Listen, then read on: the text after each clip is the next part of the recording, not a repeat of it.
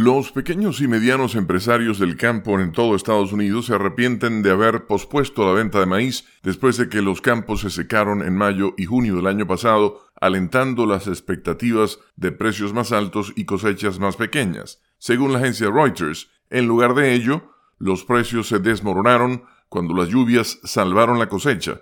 La magnitud y la rapidez del desplome de los precios afectaron a los agricultores y dejaron sus almacenes repletos de cantidades récord de maíz. La mayor caída del mercado en una década en 2023 se ha prolongado hasta lo que va de este año, perjudicando la economía rural estadounidense. Dos años de precios altos y escasez de cosechas como consecuencia de un clima mundial desfavorable y las perturbaciones de la guerra de Ucrania se han invertido rápidamente. Las cosechas récord en Estados Unidos y Brasil, el aumento de la competencia por las exportaciones estadounidenses de granos y la limitada demanda interna llevaron a que se almacenaran grandes cantidades de maíz, presionando la caída del precio del grano estadounidense que el miércoles llegó a su nivel más bajo desde noviembre de 2020. El maíz es el cultivo básico más comercializado del mundo y a menudo establece el tono para otros. La soja también se desplomó este mes a un mínimo de más de tres años. Diez agricultores, economistas y analistas del mercado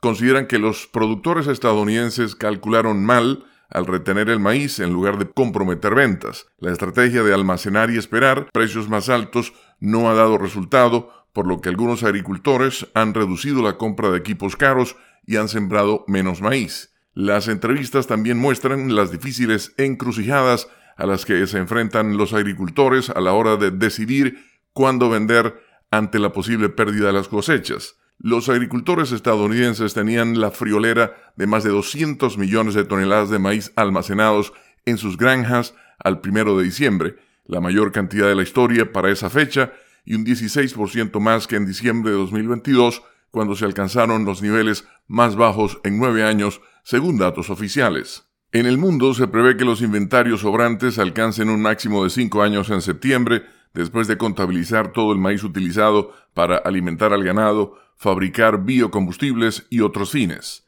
Con la nota económica desde Washington, Leonardo Bonet, Voz de América.